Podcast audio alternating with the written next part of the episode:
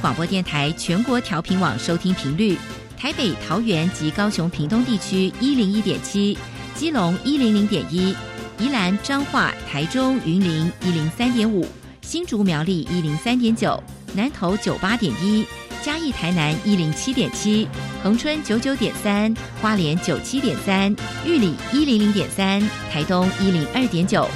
澎湖九九点一，金门八八点九，马祖九一点五。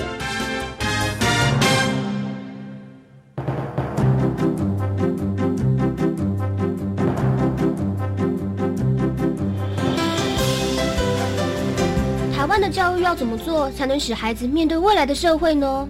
当我们期待学习者改变的同时，也期待教师的教学方法跟着改变，家长的观念也一起改变。一起携手，协力同行。于林校长带您探索、自发、互动、共好的十二年国教新课程，听见台湾教育的改变。欢迎收听《国教协作向前行》。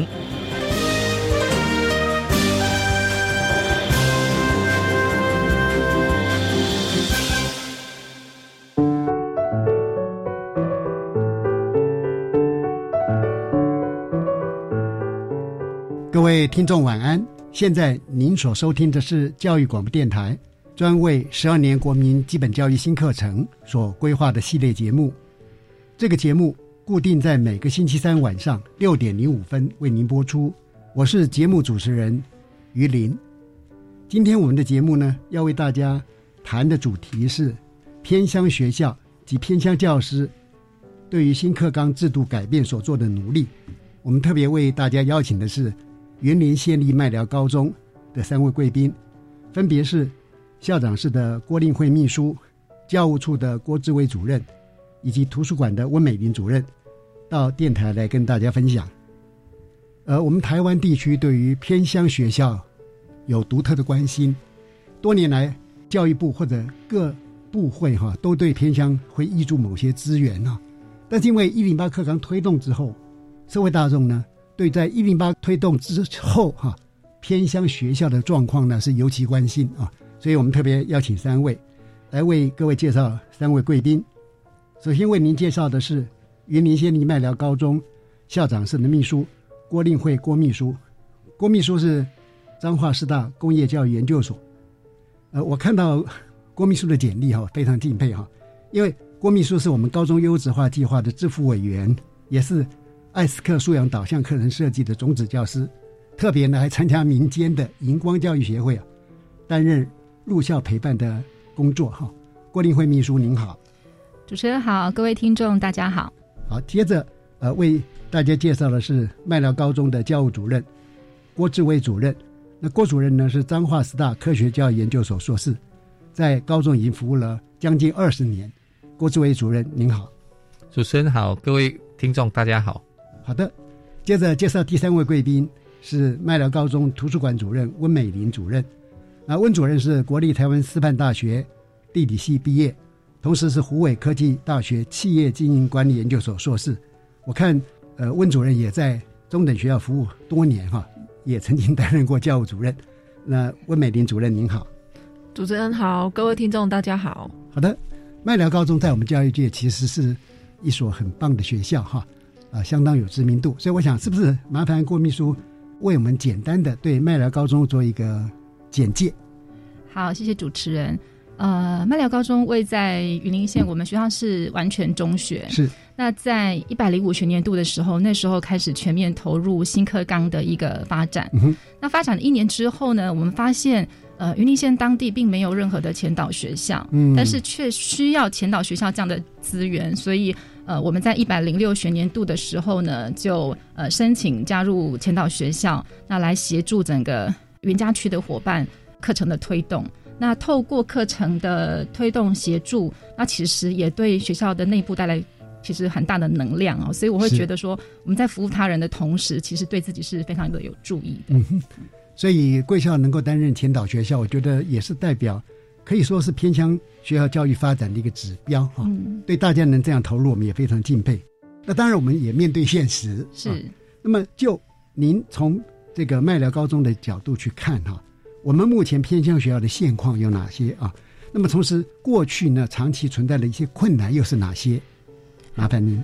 好，呃，我想教育部公布的二十五所偏向高中当中呢，那么可能会因为学校所在的地理位置的不同，或者是教育主管机关的不同，那会有存在不同的问题。嗯，那所以我想，我今天就是以呃麦寮高中的一个经验来跟各位听众朋友分享。嗯。啊，我们学校就地理位置来讲的话，是在云林县的海边，那距离县政府大概有四十五公里的一个路程哈。距离我们最近的一个高中有校或者是大专院校的有校，其实也大概都要有三十分钟车程的一个时间。所以在这样的条件之下，我们遇到的几个困难，第一个人的问题，嗯，所以我们在招生上面很显然是有一定的困难度的，因为。地理位置偏远，交通又有不方便的原因，嗯那所以呃，邻近的乡镇的这个国中生，他们在做高中选择的时候，还是会以偏向市区的学校为主，因为交通还是很重要的。是没有错，呃，也因为交通衍生的代理教师的招聘上面，我们的确也是比较不容易的。嗯哼，那除了地理位置、交通的困难之外，另外因为呃，我们的主管机关他给予我们代理教师的一个薪资，每一年其实只有十个月。那相较于呃临近学校国立学校给足十二个月的薪资，的确这个是也会影响优秀的这个代理教师留在我们学校的意愿。的确，对这个是人的问题啊。那另外我们当地的蓝领家庭其实是居多的，嗯嗯，那所以我们当地的弱势学生其实也比较多，相对的家长的支持度当然也就少了一点，对这个教育脉动的关心也会比较少。那另外一部分的话，可能文化刺激相对的也真的是比较少一点。我们没有很便利的一个交通网络，那公共设施也是比较少，所以像大型的图书馆、博物馆啊，各式的这个展览馆，就是可能比较不利于学生在自主学习方面的培养。是。好，那最后一个部分大概是在课程资源的一个部分。刚刚提到，因为我们距离邻近的学校比较远啊，所以我们呃在课程合作上面其实会有一点点的困难。嗯，这个大概是我们的一个困难的部分。其实郭秘书刚所提的哈，应该是过去哈也一直存在的一些状况。那不知道您还有没有什么其他的想法？是呃，我刚刚提到的这些状况，我我会认为其实它是一体两面的，它并不完全是负面的影响。那例如说，呃，像家长的教育参与度虽然比较小，但是相对的，我们学校在考试领导教学的这个部分，它其实也是比较不严重的，所以家长他是信任老师，是比较能够配合我们教育改革的脚步的，这个是一部分正面的影响。那第二个。我发现我们的孩子他更能够有机会可以从生活当中去就近取材学习不同的一个产业模式。那我们在做在地课程的发展的时候，我们也发现孩子他们对自我生长环境的一个认同感相对的也会比较高。我觉得我要强调一点就是说，即便偏乡学校是比较缺乏足够的文化刺激，但是这绝对并不表示我们的孩子并不处在一个学习的状态。对，所以我认为，其实不管是不是偏乡，每一个学校都有经营的难处，那也有相对应的优势，都是一体两面的。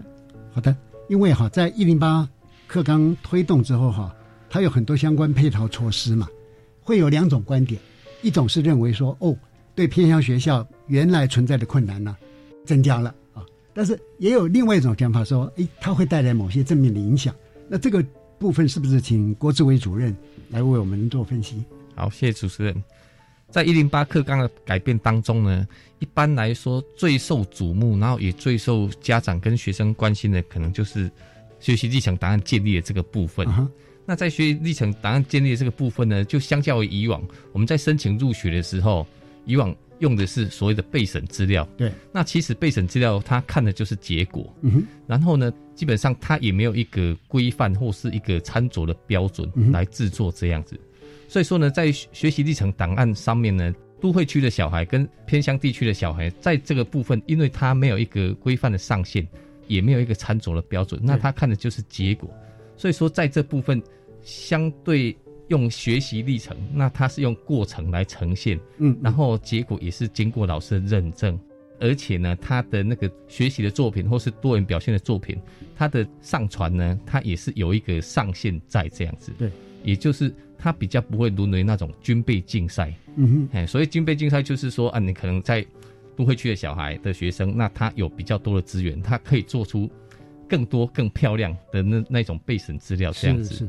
基本上，如果说我们把那个结果呢转换成像现在用学习历程档案的过程这样子来看的话，基本上这样子比较能够真实的去呈现说学生呢他们整个学习的过程这样子。嗯，所以说在这个部分的话，我觉得他对于这种偏乡地区呢，这样子的转换预期。应该是一个比较正面的结果，这样子。嗯，对。从这边我们也从新课纲的配套措施里面看到哈，某一些的安排是对偏乡学校带来正面影响哈。因为教育部哈长期以来对偏乡学校的关注跟照顾都非常多呢。但是不是我们能够请温美玲主任哈，您从学校角度的立场，因为那是官方的说法嘛哈。那么如果从学校角度来看。教育部到底给了我们偏乡学校有哪一些照顾措施？诶，谢谢主持人。其实教育部他给偏乡学校的话的一些资源，其实呃是还蛮多的。那比如说像是针对人力的问题，就是人力跟师资啊，好，那国教署它就是有给那个偏乡学校额外的行政能力的补助。嗯，对，那也有在今年开始，那也有给编制外的一个代理教师。然后第二个是呃，像课程发展的部分，就是需要一些经费的挹注哈。那如果是偏乡学校的话，国中的部分申请活化教学，呃，偏乡学校它可以得到就是相对比较高的经费。嗯，嘿，那在那个学习历程档案上面，好，那也担心说偏乡学校的孩子他是不是会相对的是比较弱势，好，所以他有给一个学习历程档案的经费，嗯，好，然后让让学校可以去办一些。呃，活动啊，或者是发展一些东西，然后来充实学生的那个学习历程档案。然后在照顾老师的这个部分，哈，那我们也有，就是有那个宿舍的修缮，还针对那个偏向的学校这样子。对，所以从学校的角度，的确看到哈，教育部的资源有进来了哈，而不只是所谓的政策啊，是这个蛮重要，因为经费到哪里，我们才知道说哦，政策是真的重视。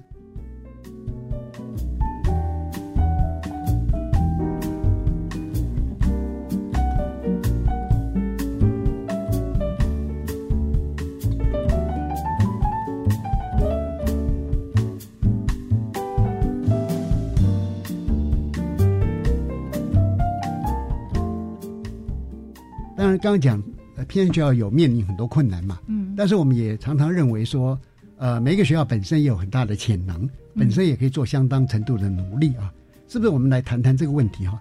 就贵校来讲，在新课纲推动之后，我们学校是来如何去促进学校行政组织或者是组织内部的一些整合再造？是不是？麻烦郭令辉秘书。好。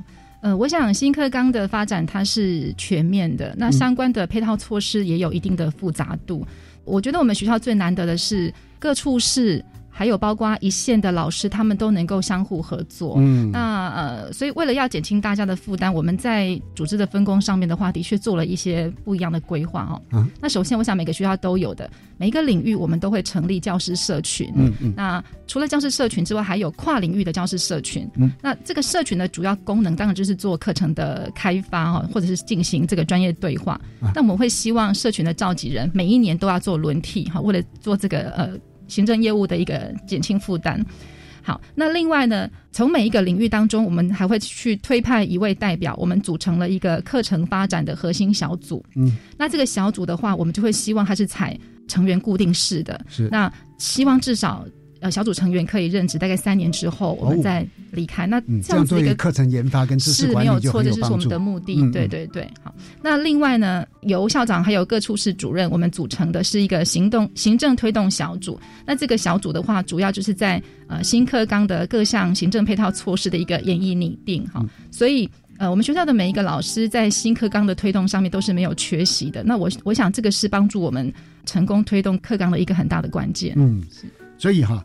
呃，学校的主体能量的发挥还是很重要啊。是一方面我们要借助外在嘛，但是本身能够动起来蛮重要的。嗯，那是不是可以谈一下哈？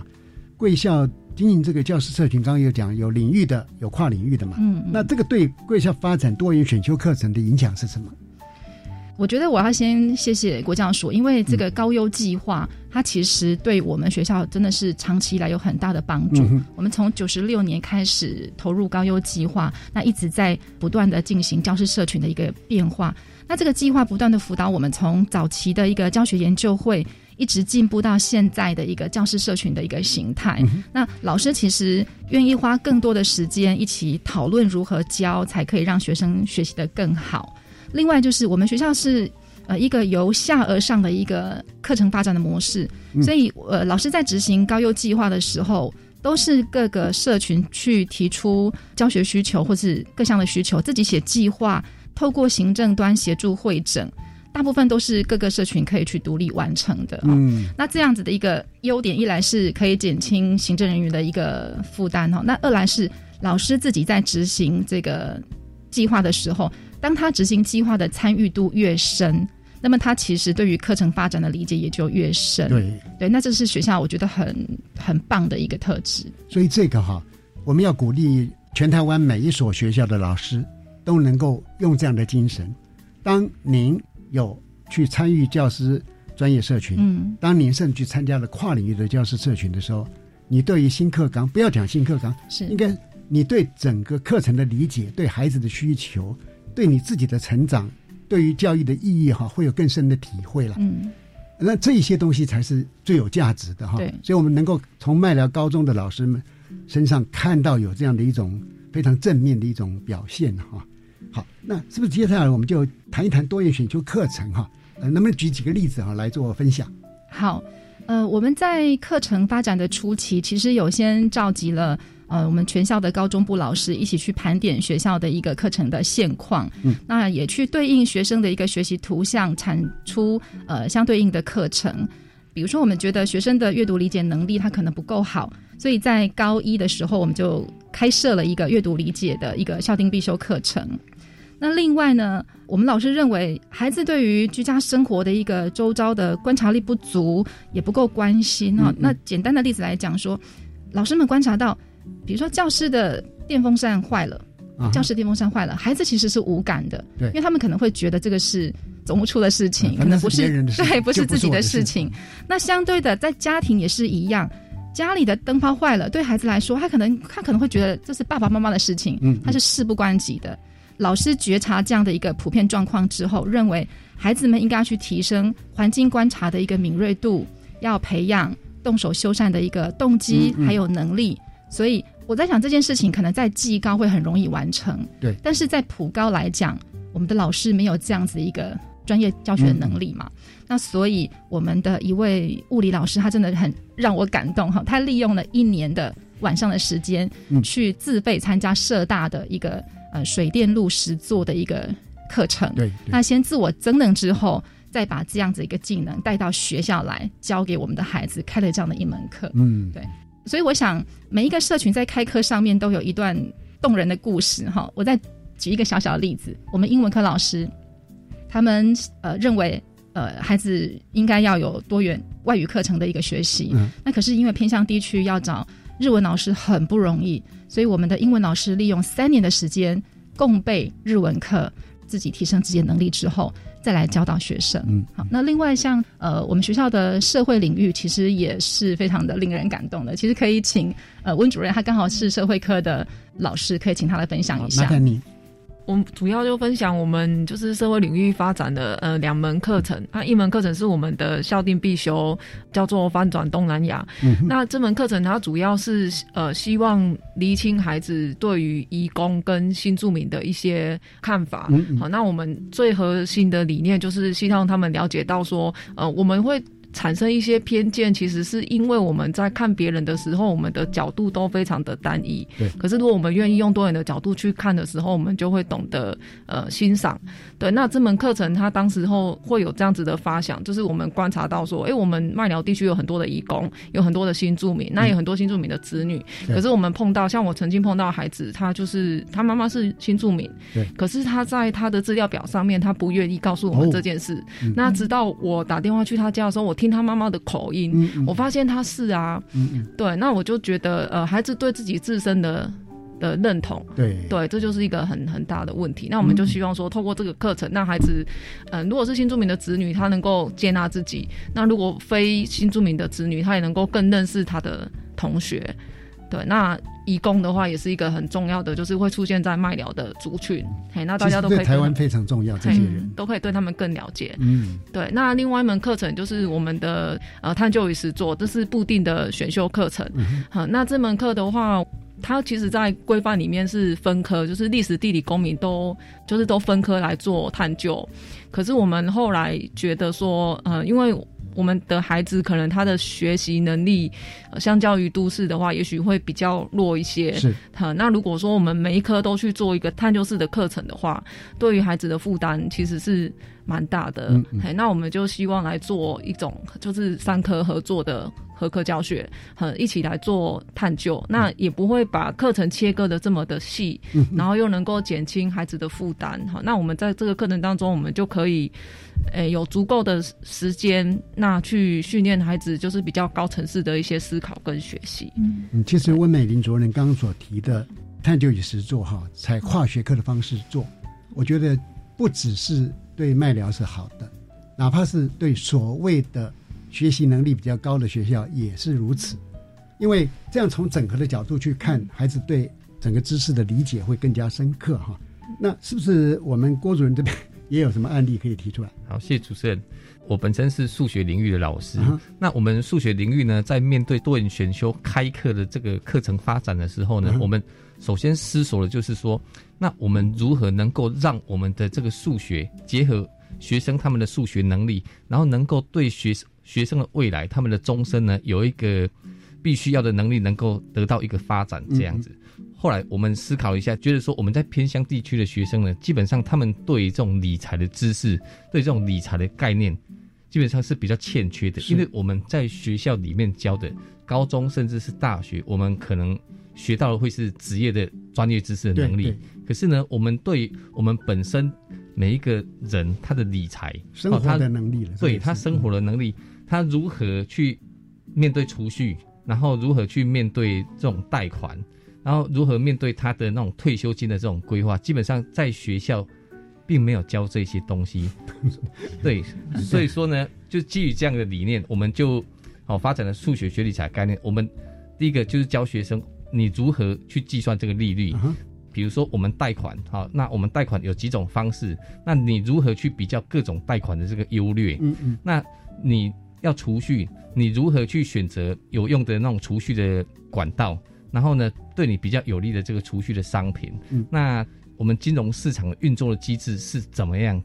对，就是说，在这种情况之下呢，我们希望能够带给学生说，他不要因为欠缺这种理财的知识呢，在他踏出社会的时候，他可能有不错的薪水啊，或者是或者是收入比较低，但是呢。因为就欠缺这样子的知识，所以说导致说他的人生在财务的方面没有管理的很好。嗯，对啊，我们希望能够做到这一点。这样，我我想我很想到麦寮高中去选修这一门课哈。如果有欢迎啊，如果那高中时代我有选修这门课，可能现在的财务状况会好很多吧。好的，我们先听一段音乐哈，休息一下之后哈，我们再继续来请教。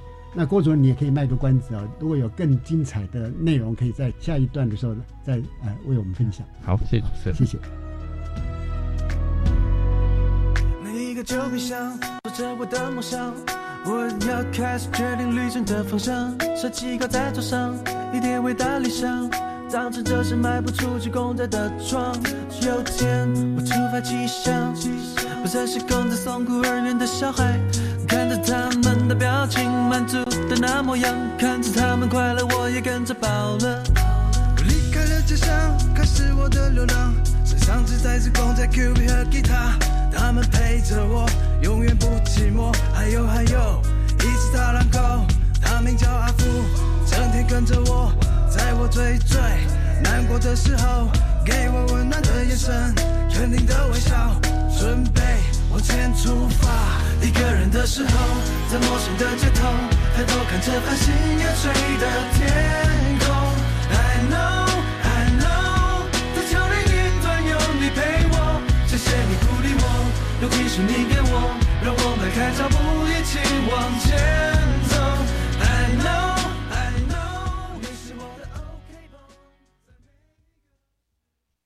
居家防疫学习持续。我们上英才网学习拍教育大市集、教育媒体影音、教育百科。因应防疫期间的学习，教育部特别汇集教育云与民间线上学习平台，提供老师教学及学生自学的数位资源，让孩子学习不间断。详情请上教育部教育云。以上广告是由教育部提供。阅读原本是一件孤独的事，可是当我们讨论一起读过的书，这个过程就足以形成最美好的陪伴。我是林信杰，要跟大家分享的作品是石晓峰的《生命的浮影》。教育电台 Channel Plus 频道推出“陪你读的书”主题策展，让文学里饱含能量的养分，成为现实生活中的喜悦微光。哎呀，地震又在摇了，吓死人了！阿妈，我们家太老旧了，应该要跟政府申请围老重建，才能住得更安心。啊，重建政府会有补助吗？当然有啊。不但有容积奖励，也会补助耐震检查费用。重建后房屋税和地价税还都能减半哦。这么好啊！要怎么申请呢？快拨打一九九九，就有专人帮你服务哦。以上广告由内政部营建署提供。大家好，我们是台湾弦乐团，我们都在教育广播电台。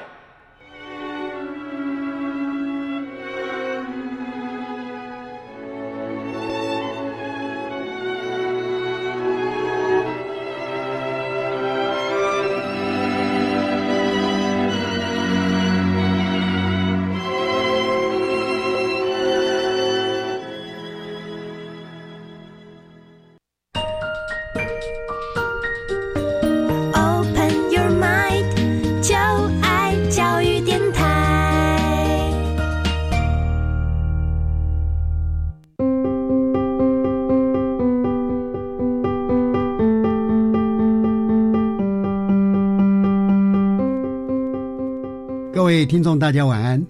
您收听的是《国教协作向前行》这个节目。我们在上半段已经访问到云林县麦寮高中的三位贵宾哈。接下来呢，我们谈一个新的主题哈，就在新课纲当中有一个弹性学习时间，那么它可以安排学生自主学习。那这个名词对教育界的伙伴，甚至于对社会大众来讲是比较陌生的哈。所以，所谓的自主学习到底它的用意是什么？是不是请温美玲主任来为我们解说？嗯，我想自主学习它其实就是对应了课纲的精神，就是自发、互动、共好。所以，我觉得自发的这件事情是很重要。那自主学习其实就是让孩子自己规划，然后执行，执行完之后可以就是能够显示自己的学习的过程的一个学习学习活动。嗯哼，那因为啊，自主学习。其实是所有的教育哈，从过去到现在，我相信未来都是非常重视。但是呢，在过去似乎了啊，似乎因为学校呢基于啊关怀学生他的学习成效嘛，或者说我们担心孩子的年纪比较小的时候，他呢不能够自主管理嘛，于是我们会想到说，我把你时间都塞满，就是所谓的时间占有策略，我把你每一分每一秒都全部安排。所以现在有很多的呃小朋友很辛苦，所以以前有一首歌叫《小孩很忙》啊，嗯，因为他上完这个才艺班，还跑到另外一个才艺班，这时候他就很难自主学习啊。所以就这一点来讲，是不是呃温主任能不能对自主学习他的定义了或想法的这些东西，能不能再进一步来说明一下？就陈鲁刚刚主持人所说，就是其实孩子他现阶段的学习啊，他的。呃，模式都是他要学什么，然后他要怎么去学。其实大人都帮他规范了大部分的学习。对对，但是自主学习的话，就是给孩子一个空白的时间，那他也可以决定他要学什么，然后他要怎么去学。嗯对，那整个学习的结果其实也是由他自己来评价。嗯哼，对，来看说，哎，他到底有没有达成他的他想要的。那个学习的成效，嗯，对，那他所决定的那个学习的工具，比如说他可能是线上学习啊，也许是透过一些资料的阅读、资本的阅读，这样子的方式，哎，好或者是不好，其实都是透过他自己来监控的方式，到底有没有达成目的。我们在自主学习操作上面就是有两个难点嘛，嗯，一个是说，好，我时间开放出来了，那孩子他开始说，他要去选择他自主学习的方向、主题、内容、方法、场域，那么呃，甚至于如何来呈现这个成果这些东西了啊。所以是不是呃，温主任也可以谈到说，从这样的角度哈，学生在自主学习之前，学校也好，老师也好，或者他自己也好，我们要做怎样的一些准备工作？呃，第一个的话，我们就是有安排真人的课程啊、那真人的课程，我们是希望你讲的真能是谁真能？呃，就是学生的真能。OK，对，啊，我们是希望能够透过这个真人的课程，能够提升他的学习的效率。嗯对，那这个真人课程，我们其实就是分成了两个部分来讨论。那第一个部分的话，就是怎么样子的学习是有效率的。嗯，所以我们就是可能导入一些心理学的理论，然后来告诉孩子说怎么样子的学习会比较好。其实这一方面，呃，我觉得除了对自主学习之外，其实对他一般的学科学习也是有帮助的。因为我们其实，在跟孩子相处的过程当中，我们会发现，其实有很多孩子他是很认真、很努力，但是他就是不断的划线、划线，啊，每个都是重点，但是其实都不是，全部是重点就没有重点了。对，然后所以其实他他的努力跟他的成绩其实是没有成正比的。啊那我们其实透过这种学习理论的导入，还会有一个很大的帮助，不只是在自学这一部分，就是他在学科学习，他也会发现说，哦，他的盲点在在哪里。嗯嗯嗯，对，那第二个部分的话，呃，就是针对资源的寻找，嗯因为有时候其实资源就在那里。可是他不一定会去找，哎、嗯就像以前我们大学的教授就常常跟我们讲说，不要当那个金堆上的乞丐，嘿，啊，我们就希望能够去引导学生说，哎、你想要学习的时候，你可能有什么资源可以去使用，嗯嗯，对，因为刚刚呃温主任这样说明啊，我想，因为新课纲它做了课程很大幅度结构上的改变，比如说我们现在有校定必修，我们也有很多多元选修。那在这些课程里面，或者哪怕是在固定必修里面，都会对学生该学科的学习方法做一种指导跟协助啊。但是我们也知道说，在更高层次来讲，是跨领域学习的时候，一些学习方法或者甚至于后设认知的一些策略，那么这些东西呢，呃，自主学习一方面它可以来作为应用了，就他学了这么多东西，他用来攻坚，就是攻顶，做更专注、更聚焦、更深刻、更主题或者更有成果性的一些学习，这是一个。另外一种是说，透过自主学习呢，他又把所有的这些学习策略、后设分析等等，他又可以再带到学科学习当中，使他的学科学习的内容能够变得更好。我想哈、这个是我们一零八课纲啊，呃所有学校都面临的挑战跟一个难度很高的地方啊。所以，老师关于这个题目哈、呃，这个议题哈、我倒想请问两位郭 郭秘书跟郭主任 对自主学习这边是不是有一些呃想法或补充？其实自主学习它就是整个课程里面弹性课程的一部分，这样子的。嗯对，那其实弹性课程里面呢，它除了自主学习之外，它还有那还有那个增广补强的，那还有那个选手培训啊，还有那个学校特色活动这样子。也就是说是是可以给学校一些弹性，然后来针对学生他们个别的需求，嗯哼嘿。比较不是那种大众需求这样子的，可以来做一些课程上的补足，这样子。对对对，就好比如说，我们学校偏乡地区，因为学生数比较少，嗯那在我们多元选修课程这个开课方面呢，可能就不会像是都会区这么的多元这样子。对对对，啊，所以说，那针对某一些学生，他可能是两个、三个，那他有特殊的需求的时候，比如说他对那种医学领域、医药领域，嗯那这样的学生呢，其实，在偏乡地区可能并不多，可能比较少。但是呢，如果说透过这个弹性课程，那他就可以利用弹性课程的时间，第一个做自主学习，或者是呢，有老师在弹性课程的时间呢，帮他开设这种微课程，对，然后来帮可能是比较少数的小孩，那他们有特别的这种兴趣，那有特别的这种专长的，那我们可以来给他协助这样子。所以说，我是觉得说，在这个弹性课程的部分，给了学校还蛮大的这种应用的空间。好的，呃，刚刚是郭主任啊，要我们请郭秘书。好，那我想，诚如刚刚主持人说的，自主学习这件事情，其实，在不管是对学生来讲，或是对老师来讲，都是一个比较陌生的事情。很多老师都会觉得，我自己以前也不曾学过自主学习，我要怎么教孩子自主学习？那所以，我们站在一个呃前导学校的一个角色，那我们其实也都规划了呃一系列的一个教师增能的一个。工作方哈，那比如说我们下学期就规划了一个带状性的一个呃三场的一个呃如何教导学生自主学习的一个工作方，那期待呃一线的老师透过这样的增能，能够把更有效的方式带给孩子。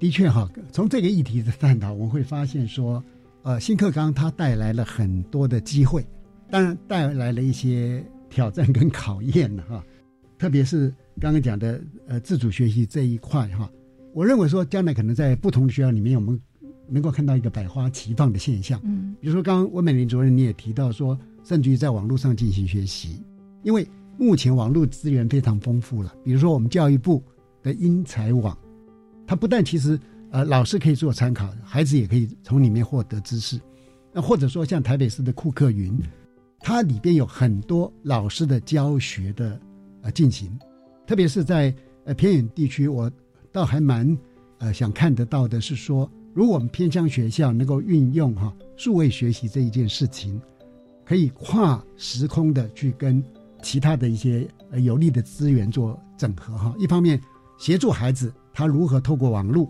来进行学习，一方面呢在结构上面是变成制度化的运作哈。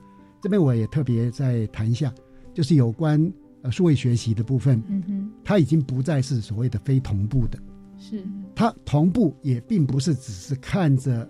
影片里面的人在进行教学，比如说一个教学的老师，他可以同时进行十几个区块的孩子进行学习。那在那个现场里面有其他的老师来作为协同教学。假设了他今天有十个教室分布在十个县市里边，任何一个学生的提问是同步的，其他九个地区的学生也都听得到。嗯，也就是说，大家千万不要再把数位学习。认为只是过去的那种数位学习的形态，它其实已经改变。那假设他如果说事先大家做共备跟合作的时候，还可以同步做操作性的数位学习啊，所以我想这些观点能够变成制度化，那可能会对老师们会有更大帮助了。嗯，因为现在老师们也会有一个困扰，就是说我也不会，那我怎么办？是是。那有两个方法嘛，一个就像刚刚郭秘书你提到的，你们学校有一位物理老师。他为了教学生去做水电的维修，嗯，他自己花了一年的时间把自己的能力建构起来，嗯，因为这是代表整个新时代的一个改变。为什么？过去我们的老师都是我在大学学什么，反正我就教这个，我就一辈子教这个，嗯，那这个时代已经过去了。是，老师也是一个终身学习者。我们过去会认为说，哦，我们会跟孩子讲啊，你要终身学习，你要终身学习，但是老师可以不要终身学习。那这个观点很显然已经做了一个大幅度的在。翻转当中哈，所以我们 我们会期待了说，在未来，从老师，因为老师如果没有再去学一些新的议题，而是在熟悉的领域，他很难去理解孩子要怎么样进行自主学习，嗯，他很难知道自主学习会面临怎样的困难跟痛苦，所以我们会强调一种叫做同理心，但这个同理心不是那个关怀的同理心，是认知的同理心，嗯。也就在学习的路径当中，他会遭遇到所有状况，喜怒哀乐。那当老师有这样的体会，我觉得说学生才有可能哈，在我们所搭建的音价值上去努力哈。嗯嗯。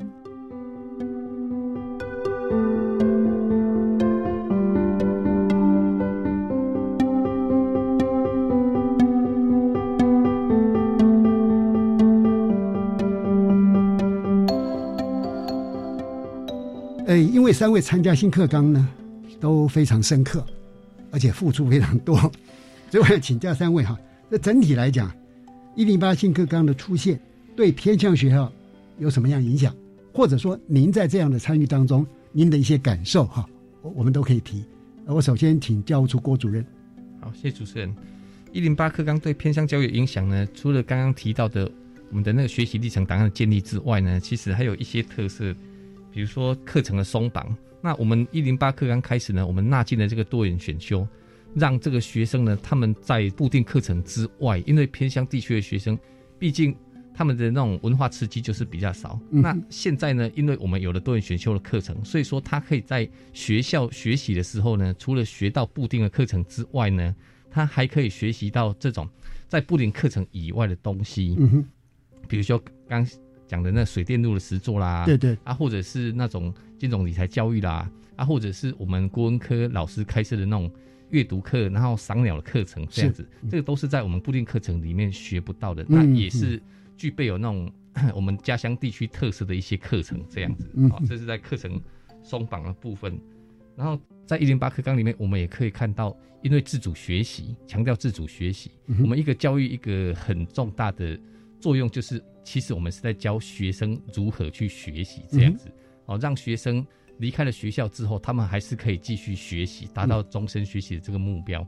所以说，就是因为有这个弹性的课程，那有这个自主学习的这个推动，所以说我们可以看到这种学生呢，他们的那种学习方式，尤其在一零八上学期的时候，我们发现，哎，这个学生他们对这个学习的方式呢，跟以往比起来，嗯哦，已经有一些悄悄的在改变了。是好，因为他们现在他们必须要重视他们学习历程，所以说他们必须要去做他们的学习作品。嗯哼，好，那他们必须要去审慎的去选修他们的课程。嗯嗯，所以说呢，他们跟老师之间的那种互动呢，跟以往就不太一样。因为以往的话，哎，学校排什么课，他们就什么课啊。他们现在开始会跟老师讨论说，老师，我将来想读什么大学，那我现在应该选修什么样的课？然后呢，因为他们必须得要做学习作品，所以说呢，就会跟老师讨论说，哎，老师，那你这个作品我应该做到什么程度？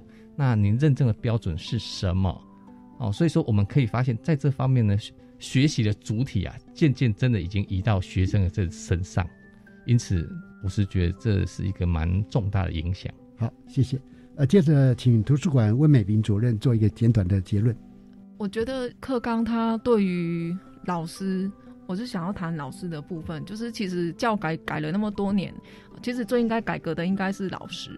对，嗯那我觉得因为课程发展的需求，那也的确就是改变了教师对于课程。以前我们是教课本，但是我们现在真的是建构一个课程去嗯教，就是到底我们要教孩子什么？那我们以前开开教学研究会的时候，我们就是工作的分配，嗯啊，谁要出题呀、谁要做什么？可是我们现在在开教学研究会的时候，我们是很认真的讨论我们要教孩子什么，然后要怎么教，然后要怎么评量。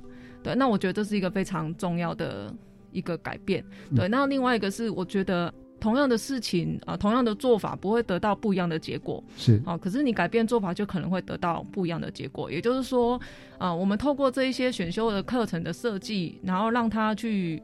呃，让他去学习，他可能会得到更好的教学的成效，或者是更好的学习动机。就像我们的呃校定课程，我们就有得到孩子的回馈说，他不喜欢历史，可是他好喜欢这门课。嗯哼然后连假日的时候叫他们出去做做一些访谈的作业，他们也觉得这样很好玩，嗯很有趣，就找到了一些学习的动机。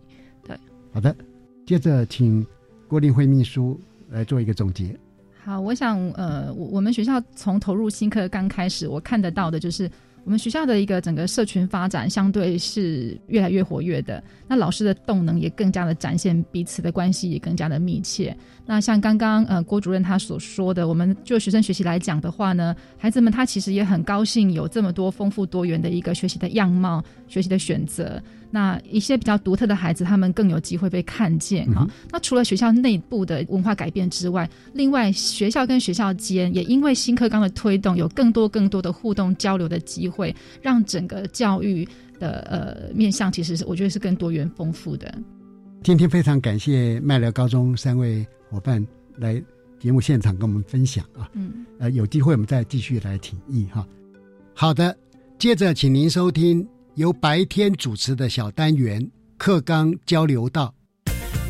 老师、同学、家长们请注意，关于十二年国教新课纲的疑难问题与解答，都在课纲交流道。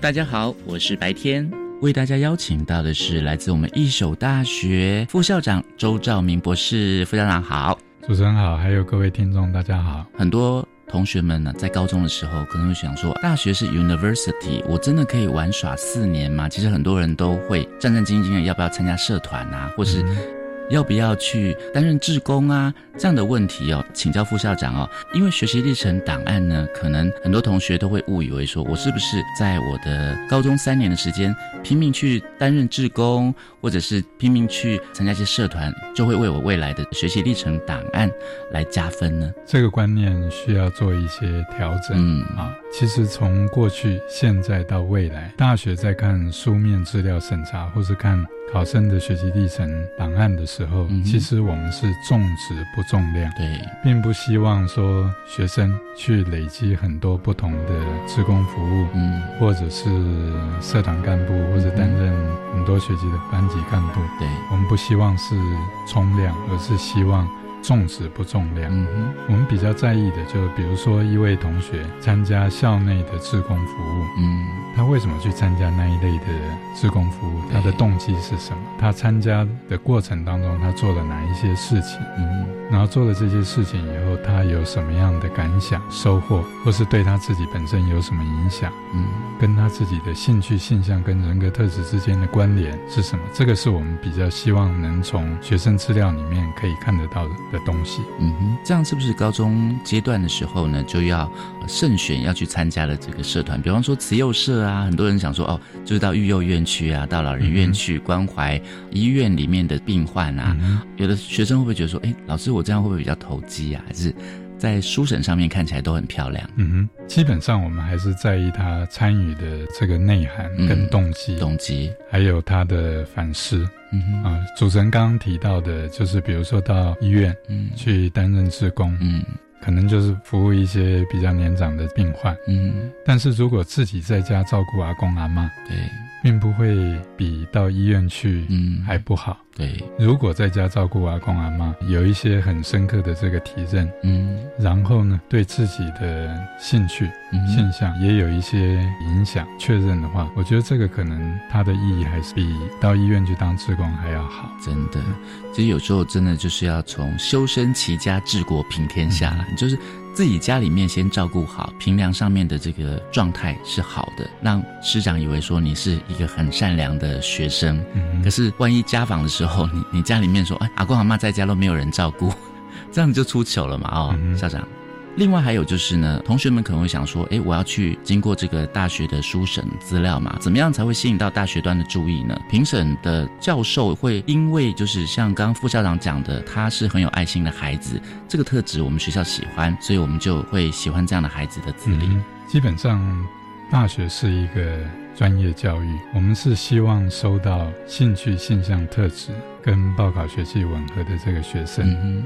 啊，因为其实，在很多的调查资料里面都显示，后悔就读原来学系的这个比例都不低。对，在这个情况底下，以现行的状况来看的话，嗯，还是有一定比例的这个考生，嗯，在学测放榜以后，大概是先看落点分析，嗯，先挑学校，再挑学系，嗯哼，啊，所以我们是很希望，就是说，在书审资料里面看到。孩子能够真正呈现自己的人格特质，嗯，自己的兴趣跟性向，对报考的学系也能够有适当的了解，兴趣、性向跟特质跟报考的学系也能够结合在一起，嗯，那这个是我们最希望看到的考生的备审质量。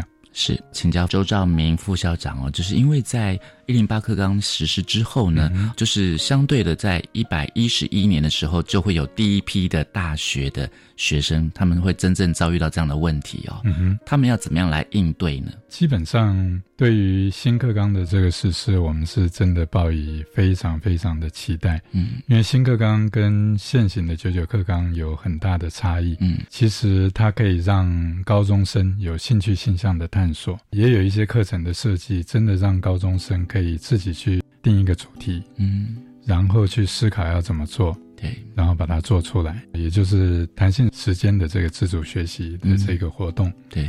未来其实考生在准备学生学习历程档案跟现行比较起来，他会比较没有时间上的压力。嗯哼，因为未来学生的修课记录是由学校逐学期帮学生上传到学生学习历程这个中央资料库。嗯哼，另外就是在课程学习成果还有多元表现的部分，嗯，是由学生每学期由学校规定一定的这个。份数上传到校平台，然后每学年学生再从校平台里面勾选，嗯，课程学习成果最多六件，多元表现最多是十件，嗯，送到学习历程中央资料库。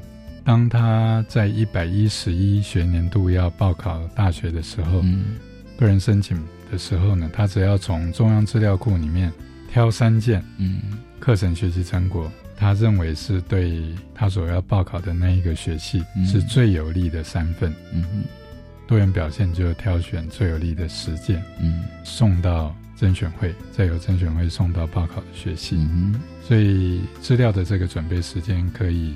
不会像现在集中在高三下学期。是，不过副校长，因为这样子的话，只挑三件哦，从那么多件挑三件，那是不是学生就会觉得说，我现在参加这个校际的，我参加县举办的，或是市举办的，甚至全国、世界级的比赛，都有不一样的积分嘛？不会，第一个就是课程学习成果，嗯，这三件进到中央资料库的课程学习成果，嗯，它有一些规范，嗯哼，第一个就是必须要在校内，嗯有学分的课程，哦，要经过授课教师认证以后，他才可以送中央资料库。是，至于在多元表现的部分，就有可能像主持人刚刚讲的，有一些同学可能会这样认为，嗯，但事实上新课纲。它的课程的调整跟九九课纲差异非常的大，嗯，在高中的课程其实就非常的充实，是，所以目前我们大概都是认为，其实孩子在高中三年好好学习应该就够了，是，所以在多元表现的部分，我们会强调是以校内的活动，嗯，社团或者是县市政府，嗯，呃，比较常办的一些比赛是。去参加。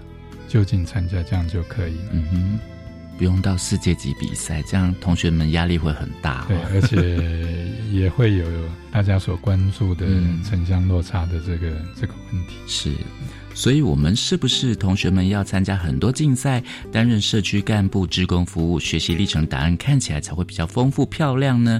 会更吸引到大学端的教授的评审吗？我们最后再来问一下周副校长。其实不会，因为在一百一十一的考招。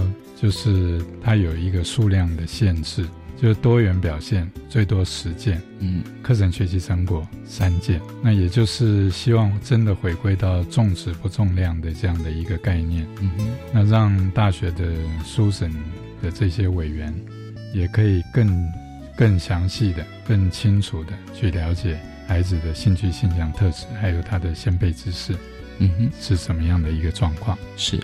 所以同学们真的不要太压抑自己哦。你有时候你可能想说，我是要多方面发展我的天赋、我的才能，但是呢，其实现在现行的做法就是，只要在你高中三年的这个学习历程里面哦，是学校里面你要修那样的课程，才需要有这样的学习历程的结果，你才可以去申请哦，才能够备案到里面去哦。那如果没有的话，你你一直。跑去参加世界级的比赛，其实跟你的课程学习也无关。而且，刚刚我们周副校长也说，要挑出十件对自己有利的多元的表现，这样就可以纳入我们的学习历程答案了吗？它是可以纳入，也是可以纳入在多元表现的部分。嗯哼，但是我们还是希望，就是至少在我们学校，嗯，我们都是跟各学期讲，是以高中校内的课程，嗯，活动。还有社团为主，嗯哼，来做主要的考量。是，这样大家的基础都是平等的，比较不会有那种不公平的状况发生了。嗯嗯，好，那今天也非常谢谢我们一手大学的周兆明副校长周博士跟我们的分享哦。好，谢谢主持人，也谢谢各位听众，谢谢。你，拜拜，拜拜。我是白天课刚交流到，下次再见喽。